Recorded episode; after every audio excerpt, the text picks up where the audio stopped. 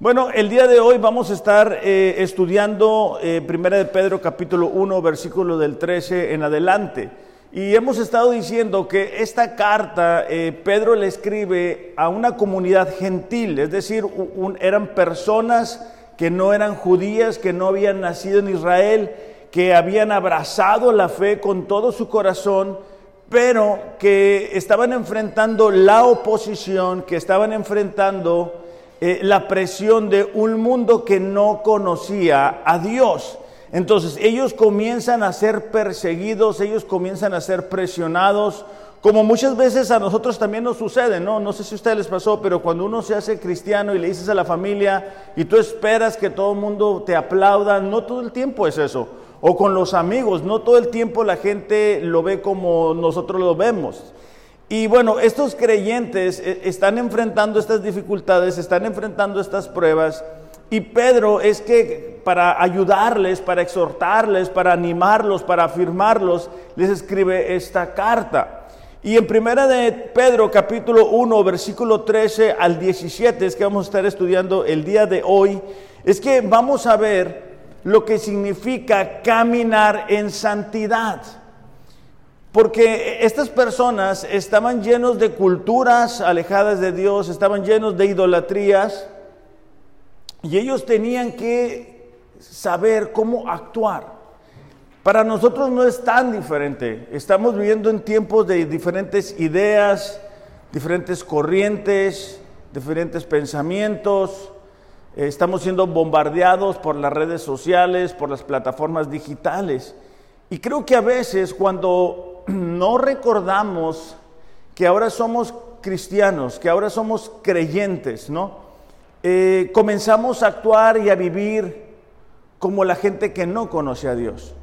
Entonces, en 1 de Pedro, capítulo 1, versículo 13, ahora sí, dice, por tanto, dice, preparen su entendimiento para la acción. La Reina Valera dice, ceñid los lomos de vuestro entendimiento. Eh, aquí la idea primordial es, en aquellos tiempos eh, la gente eh, vestía con túnicas, ¿no? Entonces, cuando un guerrero, cuando un este, soldado iba a enfrentar un encuentro uno a uno, él tenía que recogerse esa túnica y ponérsela bajo el cinturón. No, sé si me estoy explicando. Para que a la túnica no le hiciera tropezar y ser atacado y obviamente pues muerto por el enemigo. De igual forma, cuando una persona iba a desplazarse y necesitaba eh, mayor capacidad de movimiento, necesitaba hacer eso. Entonces, el preparar el entendimiento para la acción o el ceñir los lomos del entendimiento tenía esa idea principal, ¿no? Este, para nosotros el entendimiento es que eh, está instando a los creyentes a que esos cabos sueltos que tenemos, esas dudas, esas inquietudes, esas incertidumbres que muchas veces están en nuestra mente y que nos hacen dudar de la fidelidad de Dios, del amor de Dios, del propósito de Dios. Ahorita poquito decía Areli acerca de eso, ¿no? Estamos viendo en tiempos donde las iglesias lo, único que te dicen es que Dios te ama y que Dios te ama y tú puedes servir a Dios como sea, con un mal testimonio, no importa, o sea, no importa que un día antes hayas ido a un lugar y el día siguiente estés en la iglesia como si nada, no pasa nada porque Dios te ama. y eso es un error. Si, Dios nos ama y, porque nos ama nos corrige y porque nos ama es que nos lleva a, que nosotros podamos vivir en santidad.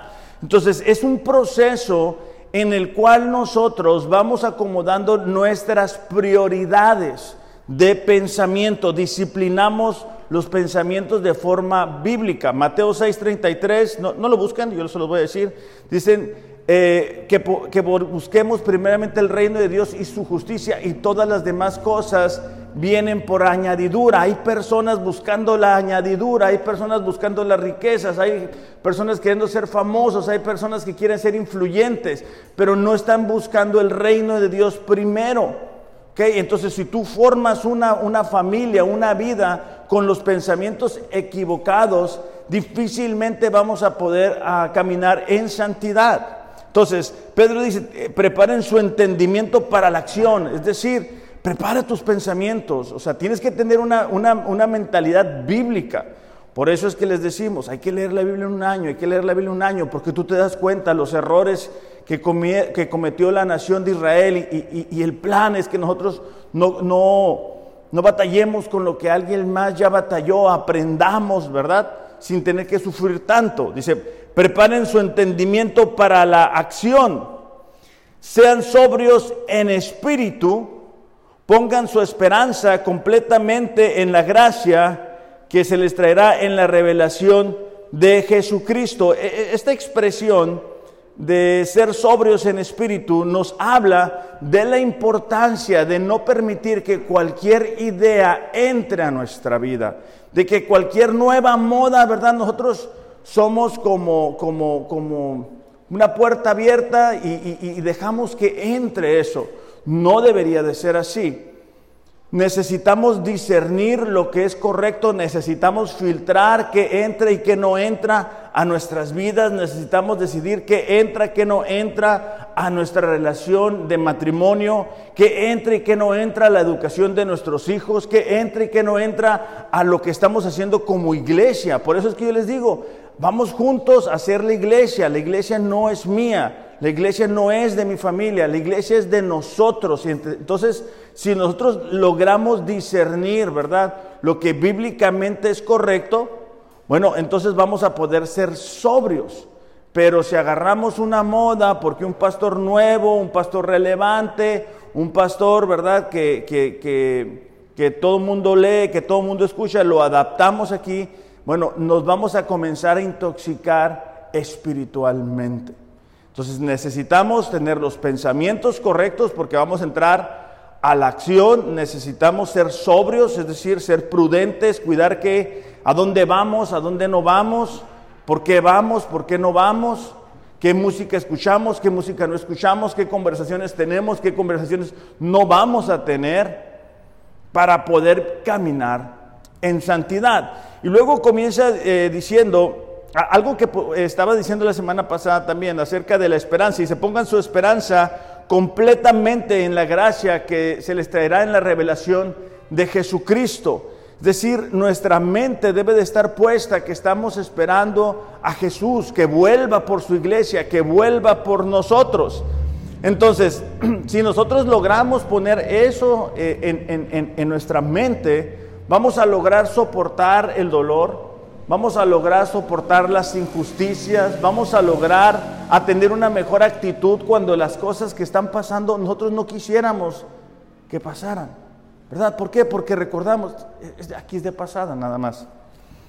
Versículo 14 dice, como hijos obedientes, no se conformen a los deseos que antes tenían en su ignorancia este versículo me llama la atención porque cuando nosotros no, no éramos cristianos pensábamos que, que, éramos los hombres más inteligentes o las mujeres más inteligentes del mundo, disfrutando de una manera desenfrenada, algunos perdidos en algún tipo de adicción, pero todos sumergidos en alguna forma de pecado. Y Pedro dice, antes ustedes vivían en su ignorancia, en una forma vacía de vivir, ¿no? 15, sino a que aquel que los llamó es santo, así también ustedes sean santos en toda su manera de vivir. Porque escrito está, sean santos, porque yo soy santo. Si invocan como Padre aquel que imparcialmente juzga según la obra de cada uno, conduzcanse con temor durante el tiempo de su peregrinación. Gracias Ustedes saben que no fueron redimidos de su vana manera de vivir, heredada de sus padres con cosas perecederas como oro o plata, sino con la sangre preciosa como de un cordero, sin tacha y sin mancha, la sangre de Cristo. Ahora, aquí es claro que el propósito de, de Pedro al escribir esta carta e, es que ellos entiendan cómo deben de conducirse en una sociedad en la cual Dios no es el centro. Es fácil para nosotros hacer algo, ¿verdad? ¿Por qué? Porque tenemos como, como prioridad Dios. Entonces, si nosotros platicamos con alguien que es creyente, podemos embonar de alguna manera. Un creyente de, veras, ¿verdad? Entonces, podemos platicar y, y, las cosas embonan acerca del matrimonio, acerca del dinero, acerca de las pruebas. Pero, pero, ¿qué pasa cuando chocamos con una sociedad que se ha olvidado de Dios? ¿Qué pasa cuando nuestros valores eh, no coinciden con personas que nos rodean, con personas que están por encima de nosotros de una forma de, autoridad. ¿Cómo podemos hacer cuando las personas a nuestro alrededor nos acusan de ciertas cosas? ¿Cómo podemos hacer cuando a donde quiera que vamos lo que vemos es pecado? O sea, tendremos que hacerle como el, ¿cómo se llama ese animal que, se hace como, como del color que, que donde pisa? Como el camaleón, o sea, tendremos que hacernos como camaleón, ¿verdad? Y vamos con, con, la familia que actúa de cierta forma, que no es creyente, y actuamos como ellos, luego vamos a otra parte y actuamos como ellos. Entonces, nadie se da cuenta que somos creyentes. Pero ¿será que, que Dios nos redimió para eso? ¿Será que Dios nos rescató para que vivamos como antes vivíamos? ¿De, de qué se trata entonces la vida cristiana? El día de hoy vamos a descubrir por, qué es importante para nosotros caminar en santidad. Porque Dios desea que cada uno de nosotros pueda ser libre de la atadura del pecado. Cada uno de nosotros en el pasado experimentó lo que era vivir atado a un pecado, llámese pornografía, llámese una adicción a algo. Y, cuando nosotros llegamos a Cristo, e, esas cadenas son rotas pero son rotas para que caminemos en santidad. O sea, son rotas para que caminemos de una manera diferente. No para que digamos, bueno, ya somos libres de eso, entonces voy a vivir como a mí me da la gana, voy a vivir como si no fuera creyente, porque hay consecuencias de eso. Y eso es lo que quiero que veamos en esta mañana. Ahora, acerca de caminar en santidad, les voy a compartir tres verdades acerca de la santidad. Tres verdades. Y, la primera verdad acerca de la santidad es que la santidad te identifica como hijo de Dios. Yo recuerdo haber ido a la iglesia tradicional y haber visto esos eh, vitrales de hombres que supuestamente eran santos y eran como inalcanzables, ¿no? Así como superhéroes, o sea, que tú los mirabas y dices, wow, o sea, cuánta santidad, o sea, cuánta luz, qué impresionante. Pero nos vamos a dar cuenta que bíblicamente nada que ver. Vamos a ir a, bueno, primera de Pedro 1.14 dice, como hijos obedientes, no se conformen a los deseos que antes tenían. Como hijos obedientes. Es decir, nosotros hemos sido apartados para Dios. Y en primera de Corintios, eh, capítulo 1, Versículo 2. Los de casa, quiero ver sus Biblias dando vueltas. Eh, vamos a ver una iglesia que tenía de todo como en botica, pero, pero de todo lo malo. O sea, había envidia, había orgullo, había pecado, había un mal uso de los dones espirituales, no se practicaba correctamente la Santa Cena, de todo lo malo. Pero aún y a pesar de eso, Pablo los identifica como los santos de Dios. Eh, versículo 2, capítulo 1 de 1 Corintios, dice, a la iglesia de Dios que está en Corinto, a los que han sido santificados en Cristo Jesús y, llamados a ser un pueblo santo. Eh, vamos a subrayar la palabra santificados, ¿ok? Dice, junto con todos los que en todas partes invocan el nombre de nuestro Señor Jesucristo, Señor de ellos y de nosotros. Que Dios nuestro Padre y el Señor Jesucristo les concedan gracia y paz. Entonces, esta iglesia, como les comento, era todo menos lo que nosotros humanamente consideraríamos un reflejo de la santidad. Pero aún y a pesar de eso, Pablo los identifica como los santos de Dios, a pesar de que había pecados como la glotonería, la bebida, las divisiones, las envidias, la sexualidad. ¿Por qué, ¿Por qué sería entonces que Pablo los identifica como los santos del Señor? Porque eh, la santidad comienza con ese, eh, cuando Dios nos aparta para Él. Ahorita Areli comentaba del pasaje de Hechos, capítulo 3, versículo 19, donde dice, hey, ¿sabes qué? Arrepiéntanse. Arrepiéntanse para que vengan tiempos de alivio y refrigerio de parte del Señor. Y cuando nosotros nos arrepentimos, cuando nosotros confesamos nuestros pecados, ustedes se recordarán que la mayoría de nosotros estábamos en el punto más bajo. Y estábamos, lo más probable es que llorando, ¿no? Eh, confundidos, cansados, batallando. En ese momento, al, nosotros creer en que Jesús había venido a la tierra a, vivir una vida perfecta y había pagado por nuestros pecados en esa cruz, de una forma nosotros fuimos rociados con la sangre de Cristo y fuimos santificados. y somos parte ahora de la familia de Dios. Segunda de Corintios, no lo busquen nada más para que ustedes vayan tomando sus notas. Capítulo 5, versículo 17 dice que el que está en Cristo, nueva criatura es. Las cosas viejas pasaron. He aquí, todas son hechas nuevas. Hay un parteaguas, hay un antes y hay un después. Antes de ser creyentes, no podíamos actuar como un creyente. ¿Por qué? Porque la Biblia describe que nosotros teníamos una naturaleza pecaminosa porque nosotros no podíamos en nuestras fuerzas, había ataduras en nosotros. E, el problema que vemos en, algunas, algunas iglesias, no todas, en algunas, es que las iglesias se llenan de personas que no son creyentes. O sea, que, no hay una conversión genuina, que no hay un antes y un después de Cristo. O sea, tú, tú platicas con ellos, tú ves su vida y es un uh, igualito. No es un cambio. O sea, yo, por ejemplo, me acuerdo de mi antes y me da mucha vergüenza. Me da mucha vergüenza decir lo que hacía, cómo lo hacía y, y así. Entonces, pero cuando nosotros venimos a Cristo, somos santificados, somos apartados para Él. Pertenecemos a su familia. Pero tiene que haber un antes y un después. A mí me ha tocado platicar con personas y yo les he dicho, ¿sabes qué? Mira, tú no eres cristiano. Tú no eres creyente. No, pero es que yo vengo a la iglesia y que yo, sí, sí, sí.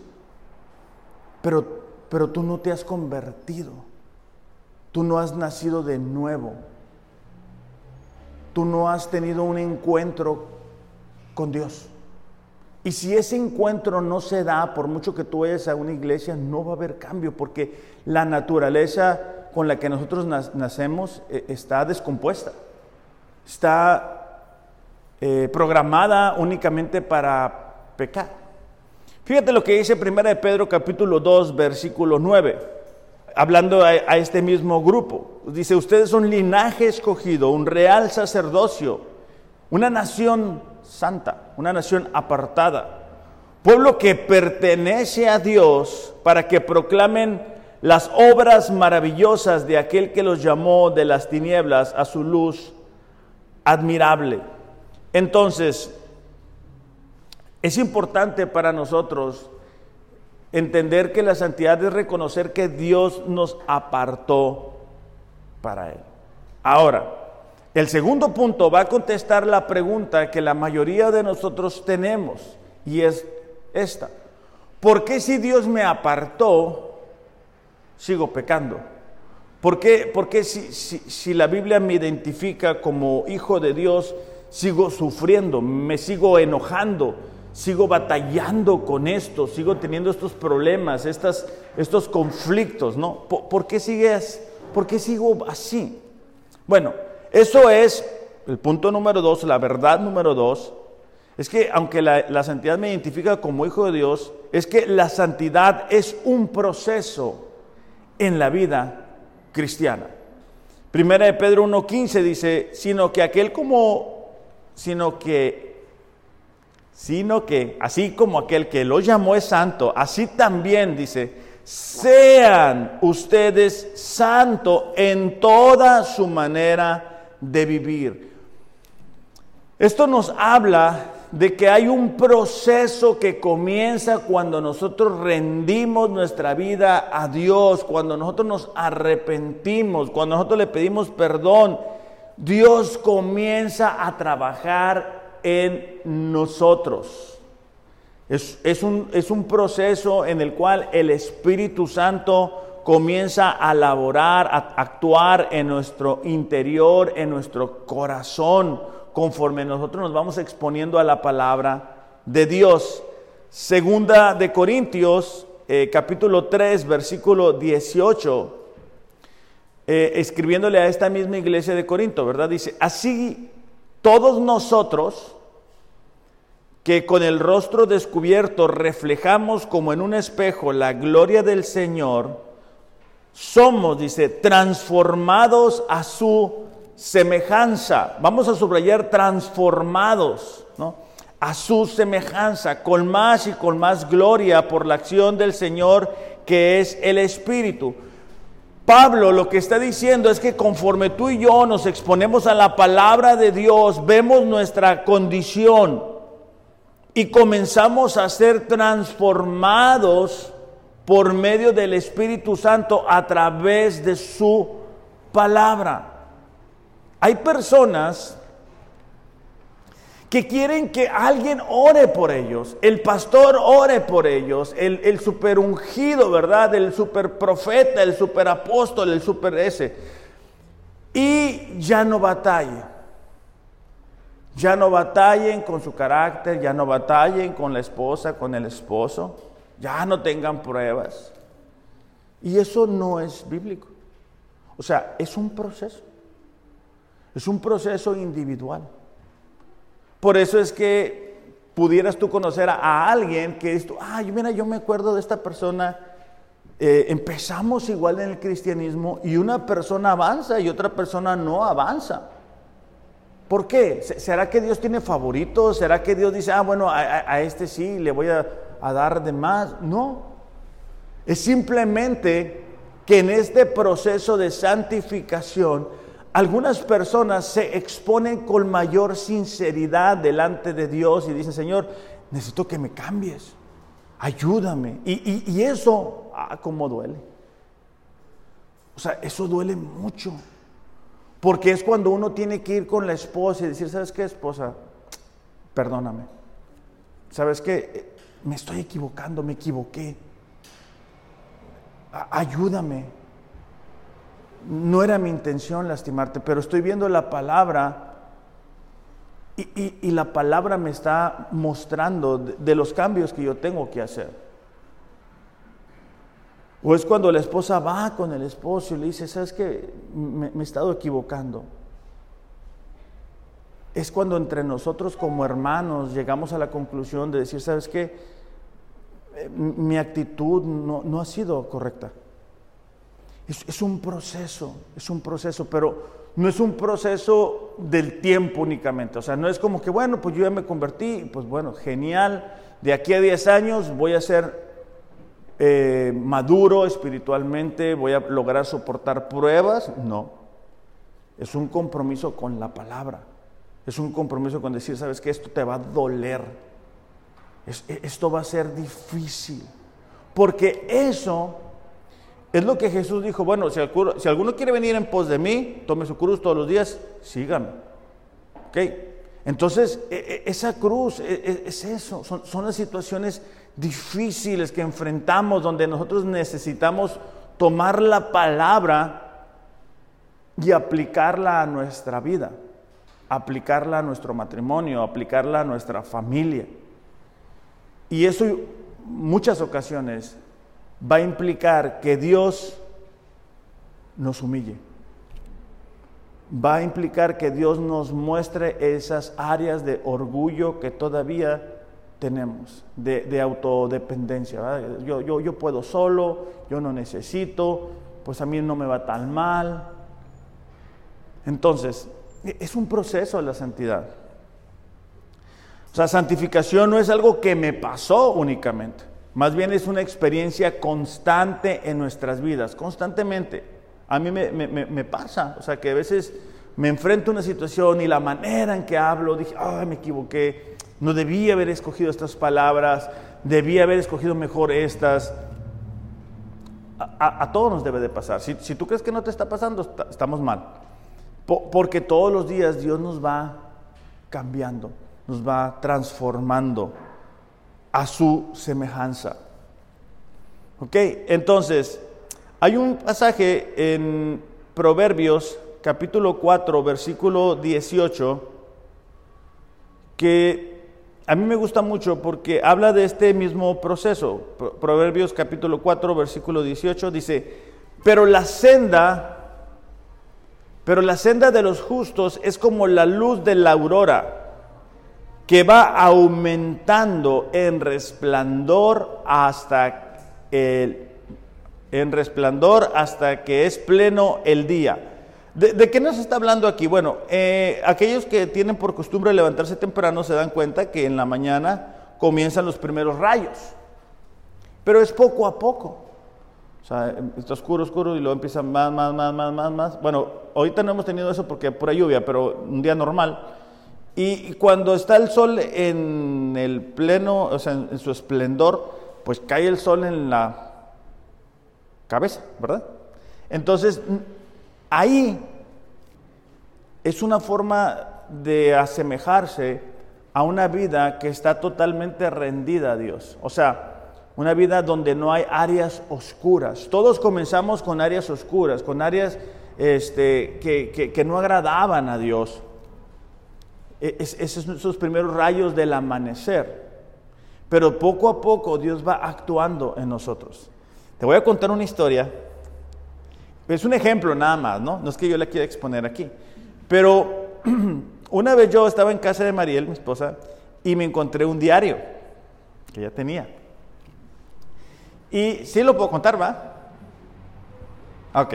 Entonces, eh, eh, eh, en ese diario ella cuenta que ella tenía un noviazgo con una persona no cristiana. ¿Sí te acuerdas? Ok. Yo lo leí.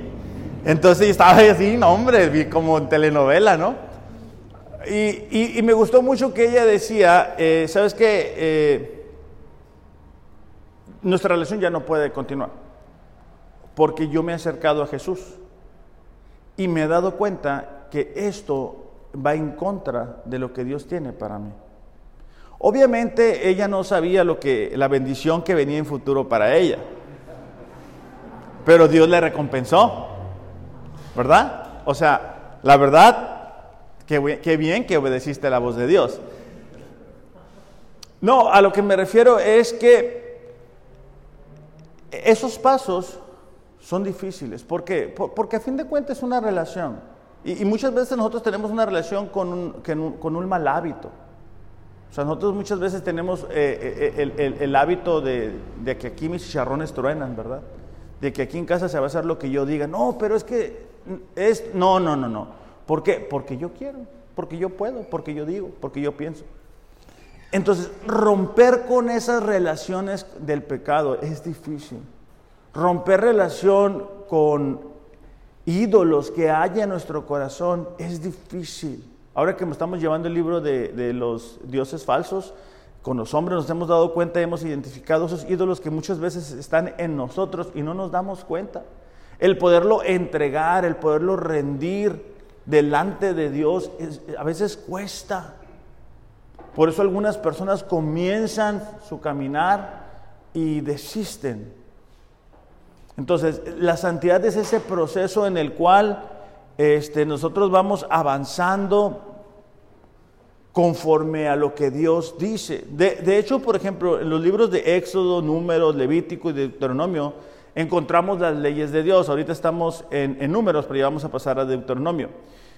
Y, el fin y el propósito de las, de las leyes que Dios le da a su pueblo es que pudieran vivir en santidad.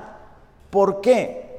Porque ellos venían de Egipto y, Egipto era una nación eh, donde había muchos dioses, eh, es una, era una nación donde practicaban la astrología, o sea, este, este Walter Mercado no lo inventó desde Egipto y andaban con esas cosas de que los astros y que toda esa onda.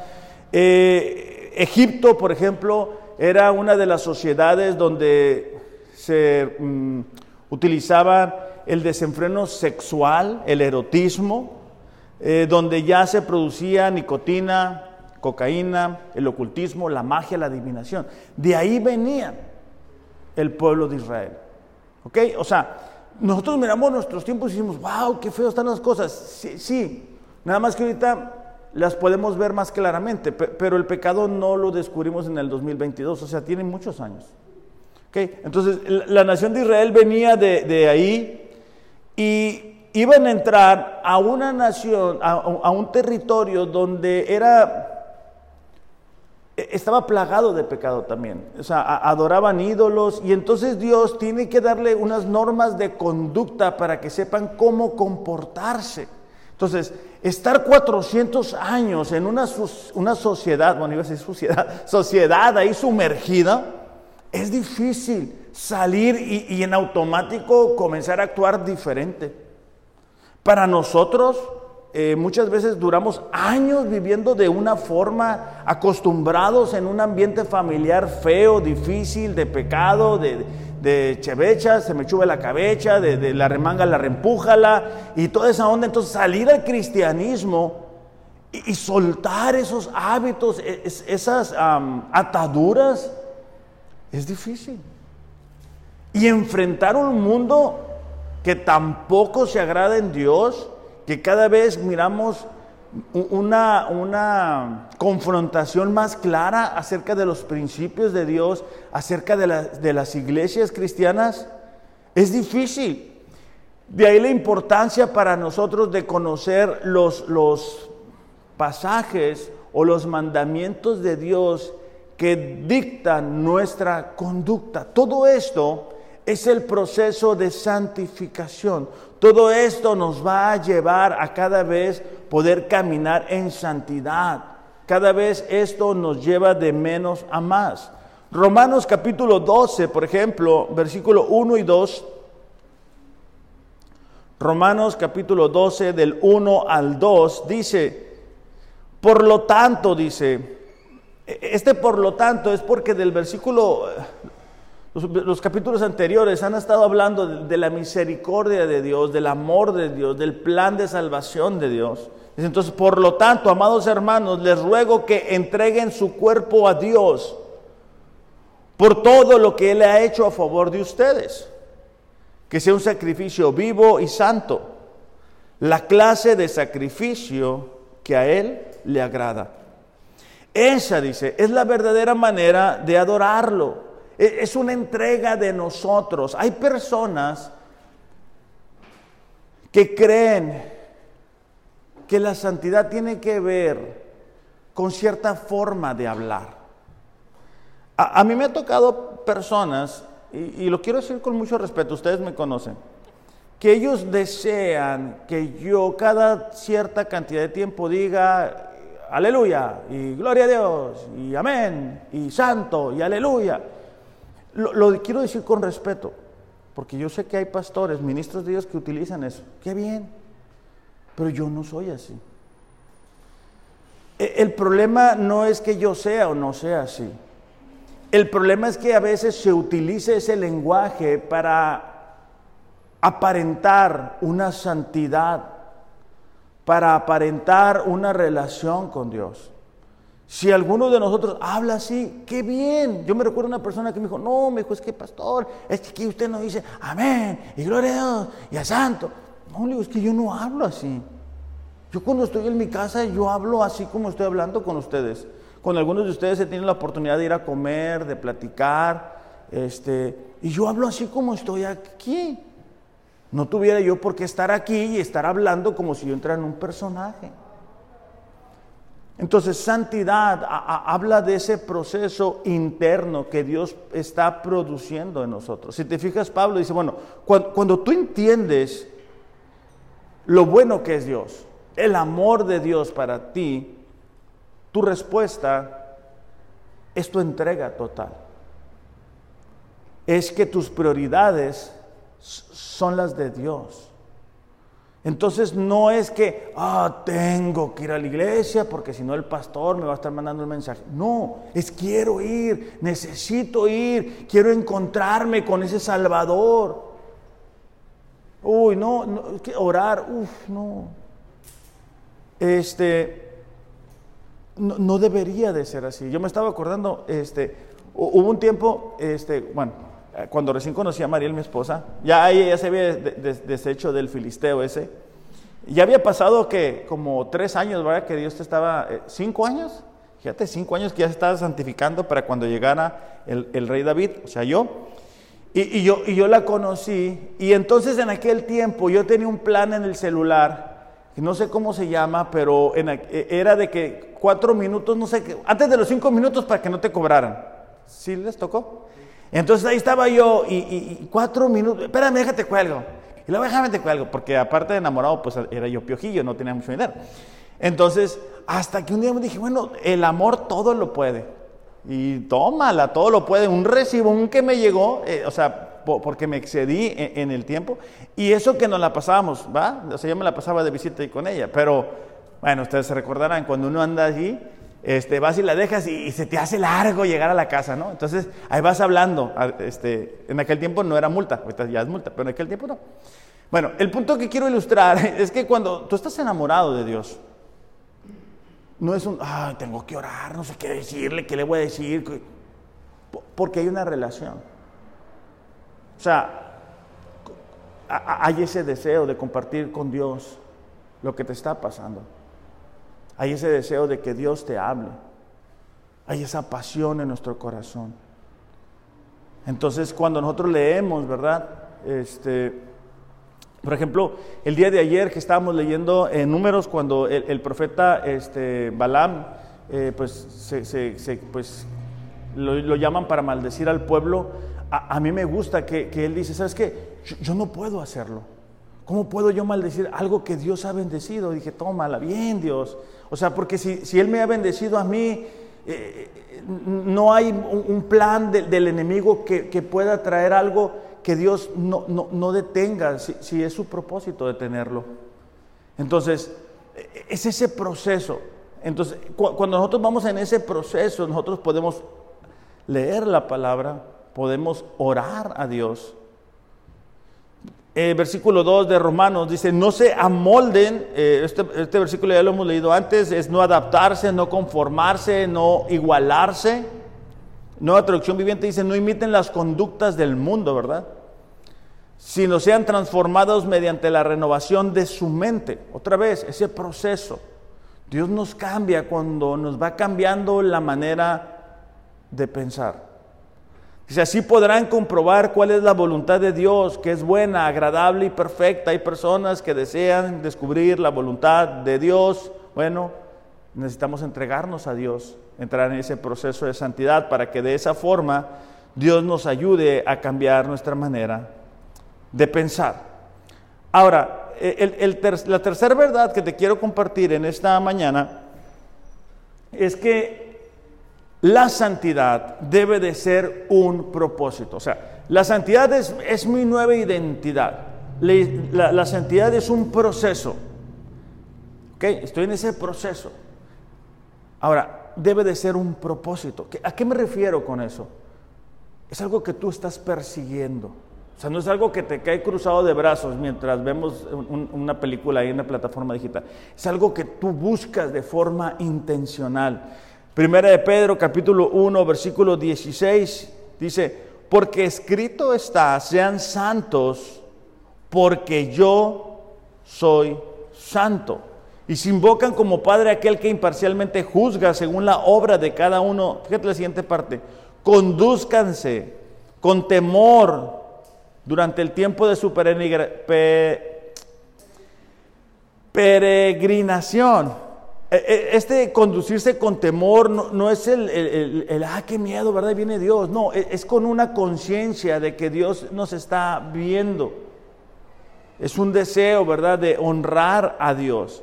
Entonces, nosotros tenemos que tener como propósito el cada vez ser más santos el, cada vez ser más como Dios. ¿Por qué? Porque eso me hace libre de las ataduras del pecado, eso me permite tener una mejor relación con Dios, ¿verdad? Isaías 59, 2 dice, bueno, no, es que mi brazo sea cortado, ni que yo no los escucho, es la iniquidad entre ustedes la que ha puesto una barrera entre nosotros. Dios dice, bueno, yo los quiero escuchar, yo quiero responder tus oraciones, pero tienes una barrera de pecado en tu vida que ahí no, no, no entra Dios. Isaías, eh, Salmo 66, 18 también dice, ¿verdad? Si en mi corazón hubiera abrazado o abrigado el pecado, el Señor no me hubiera escuchado. El salmista entendía que cuando nosotros estamos abrazando el pecado, nuestras oraciones no van a ser contestadas, porque no están siendo conforme a la voluntad de Dios. Entonces debe de ser nuestro propósito. Entonces cuando nosotros vamos a tomar una decisión, tenemos que decir, bueno, esto, esto va a ser o, ayuda a nuestro propósito. Déjame te cuento una historia. Mientras tanto voy a buscar Filipenses capítulo 3, versículo 12. Hace algunos años atrás nosotros fuimos invitados a una iglesia, a una iglesia, a una boda. Y, y estando ahí, estábamos bien a gusto, Maril y yo, felices de haber nacido. Y en eso, nosotros estamos platicando que Dios, ¿no te acuerdas? Que estamos diciendo, mira qué bonita la boda, qué suave, ¿no? Que Dios, bien suave. Y en eso, arremángala, reempújala, pero en inglés, ¿no? Entonces, cuando empezó la canción en inglés, pues mi inglés no es muy, pues muy bueno. Entonces yo como que, ah, no puede ser. Y pues no sé, algo en inglés que no les voy a cantar ahorita porque no, no los quiero impresionar pero, pero en inglés. Y en eso ya, así ya más hip hop, punchis, punchis. Entonces ya dije, no, ¿sabes qué? Vamos. Entonces inmediatamente agarré a Mariel, agarré a la, a la, niña, el, el, niño todavía no existía. No, no existía, no. Y vámonos. Entonces, en cuanto agarré a mi familia para irme, eh, una persona me detuvo y me dijo, ¿qué pasó? Me se va a poner bueno. No, le dije, yo ya me voy. No, no, no, pero ¿por qué? Como diciendo, ah, qué cerrado eres. Le dije, e, es que aquí yo no tengo nada que hacer. O sea, esto no empata conmigo. No, pero pues es que pobrecito, pues que los novios. Sí, que bueno, eso es decisión de ellos. Pero yo estoy más preocupado por Dios. Porque yo estoy representando a Dios aquí. Entonces, nosotros lo uso como un ejemplo, nada más para ilustrar qué importante es que cada uno de nosotros haga de, la santidad un propósito y que nos preocupe más Dios. O sea, que no, o sea, no, quiero decir, ah, vamos a ser groseros con nuestras familias o con nuestros seres queridos. Pero lo que sí quiero que, que quede claro es que lo más importante es lo que Dios piensa de X o Y situación. Sea un conflicto familiar, sea una situación económica, sea un hábito que hemos adquirido, ¿qué es lo que Dios dice al respecto? ¿Cómo lo ve Dios? ¿Y cómo afecta eso al propósito que yo tengo de vivir en santidad?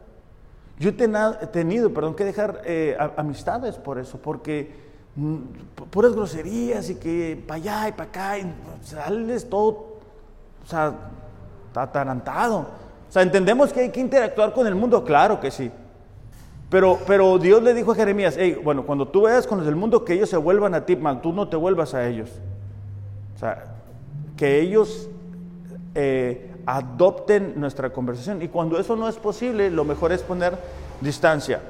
Pablo dice en Filipenses capítulo 3, versículo 12, no es que ya lo haya conseguido todo que ya sea perfecto, hablando de la madurez espiritual. Pablo, un hombre de Dios, o sea, una, una, persona que levantó iglesias, discípulos, o sea, pues todo lo que ya sabemos de Pablo, ¿no? Sin embargo, dice, sigo adelante esperando alcanzar aquello para lo cual Cristo me alcanzó a mí. Pablo no dijo, bueno, pues ya levanté tantas iglesias, esto es un desastre, me voy a acostar a ver Netflix, no, a gusto ver la televisión. No, Pablo dijo, ¿sabes qué? Yo sigo adelante. Yo, yo espero alcanzar eso que Dios me ha llamado a hacer. Dice, hermanos, dice, no pienso que yo mismo lo haya logrado ya, pero una cosa hago, olvidando lo que queda atrás y esforzándome por alcanzar lo que está delante. E, en este sentido es importante esto. El pasado muchas veces nos ancla porque vivimos de victorias pasadas. Uy, yo me acuerdo que hace tanto tiempo, yo, hacía esto para Dios, uy, Dios, y uy. Ya ha pasado. ¿Es bonito? Claro que sí. A mí me gusta mucho platicar de las cosas que Dios nos ha concedido. Claro que sí. La próxima semana les vamos a platicar lo que hemos visto en, en estos tres años. Sí. Pero no debemos de quedarnos en el pasado. O tampoco debemos de quedarnos con las culpas del pasado, de los errores del pasado. Y estamos arrastrando el pasado. Y cuando tú vas arrastrando algo, pues es muy difícil. Entonces Pablo dice, ¿sabes qué? Yo, yo, yo, yo me esfuerzo, yo, estoy buscando alcanzar el propósito de Dios para mi vida. Ah, yo lo que hago es esto, olvidando el pasado. Y Pablo tenía muchas victorias. Y me esfuerzo por alcanzar lo que está adelante. ¿De qué te habla eso? De un propósito. Entonces tienes que levantarte todos los días y yo también, decir, ¿sabes qué? Este propósito es que yo viva para Dios mi propósito es que cada día yo sea más como Jesús. En mi carácter, en mi forma, en mis motivaciones, en mis actitudes, en la manera en que yo trato a las demás personas. Es, es ese propósito, no es, llámese Juan 3:16 y con ese me las escudo todas, no.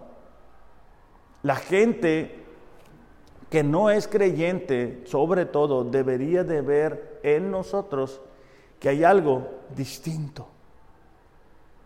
Dice, sigo avanzando hacia la meta para ganar el premio que Dios ofrece mediante su llamamiento celestial en Cristo Jesús. Pablo habla de ese propósito que él tenía, de, ese deseo, e, eso que lo hacía levantarse por la mañana, aguantar las pruebas, aguantar las dificultades, aguantar las, las corrientes, las ideas, las formas. Imagínate a Pablo en un calabozo.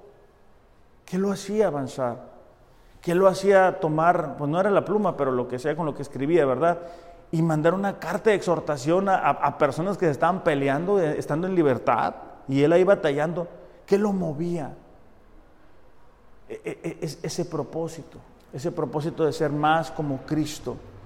Eh, le voy a pedir a él que pase y mientras les leo Efesios capítulo 4, versículo 1, dice, por eso yo, está hablando Pablo otra vez, dice, que estoy preso por causa del Señor, les ruego, les ruego que vivan de una manera digna del llamamiento que han recibido. ¿Sabes? Como, como creyentes, nosotros hemos recibido un llamado de parte de Dios. Y ese llamado pone nuestras vidas en un estándar muy por encima de lo que antes teníamos. Entonces Pablo dice, de acuerdo a ese llamado, tú debes, debes de vivir, debes de conducirte, debes de pensar.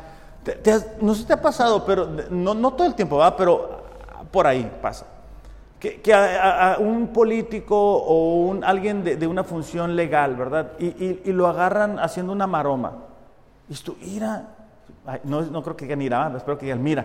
Mira, o sea, e, e, estuvo, lo agarraron, o sea, lo, agarraron en, la maroma y se suponía que, nos iba a ayudar. Se suponía que le dimos los votos para que ayudara al pueblo. ¿Ok? Es un ejemplo nada más.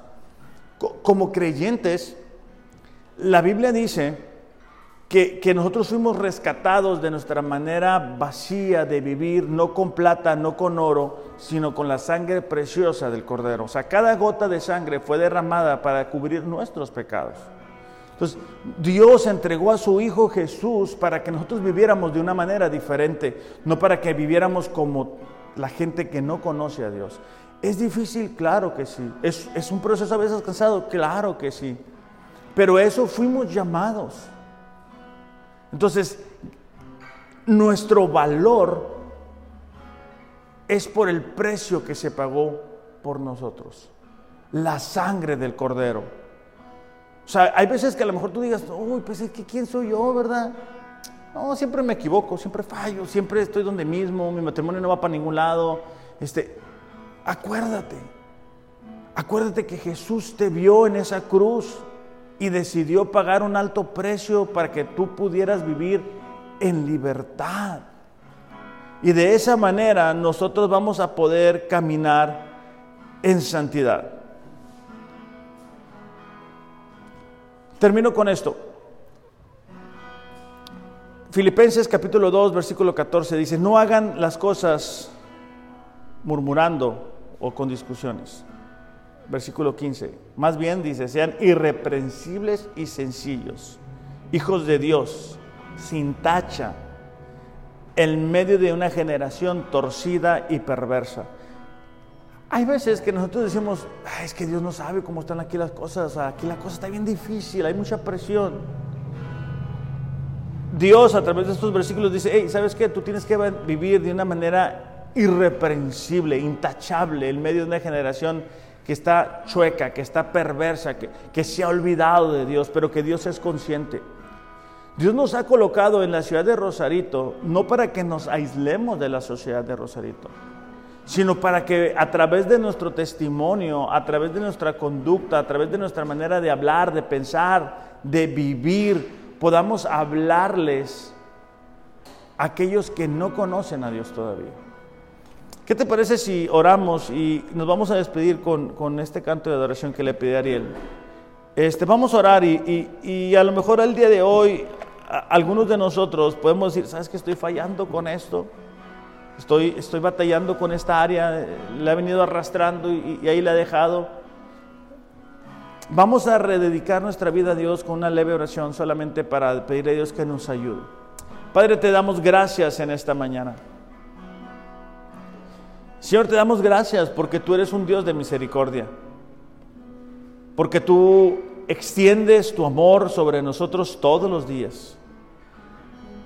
Padre, esta mañana queremos que pedirte que tú nos perdones porque muchas veces olvidamos que hemos sido llamados a vivir en santidad, que hemos sido llamados a vivir para ti. Porque muchas veces olvidamos que se ha pagado un alto precio por cada uno de nosotros.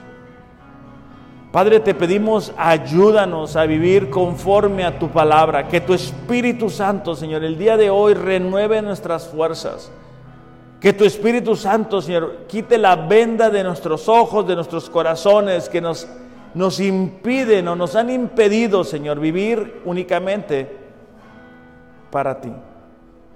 El día de hoy, Señor, queremos recordar de una forma simbólica ese día en el cual te entregamos nuestras vidas a ti.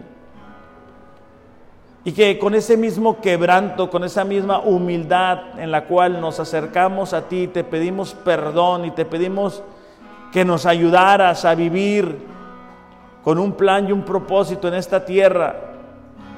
Y tú extendiste tu amor sobre nosotros, Señor. Que de la misma forma el día de hoy podamos volver a dedicar nuestras vidas a ti, Señor. Que nuestras vidas, Señor, sea, sea como ese perfume agradable delante de ti. Que seamos ese sacrificio que se entrega todos los días delante de ti. En el nombre de Jesús. Amén.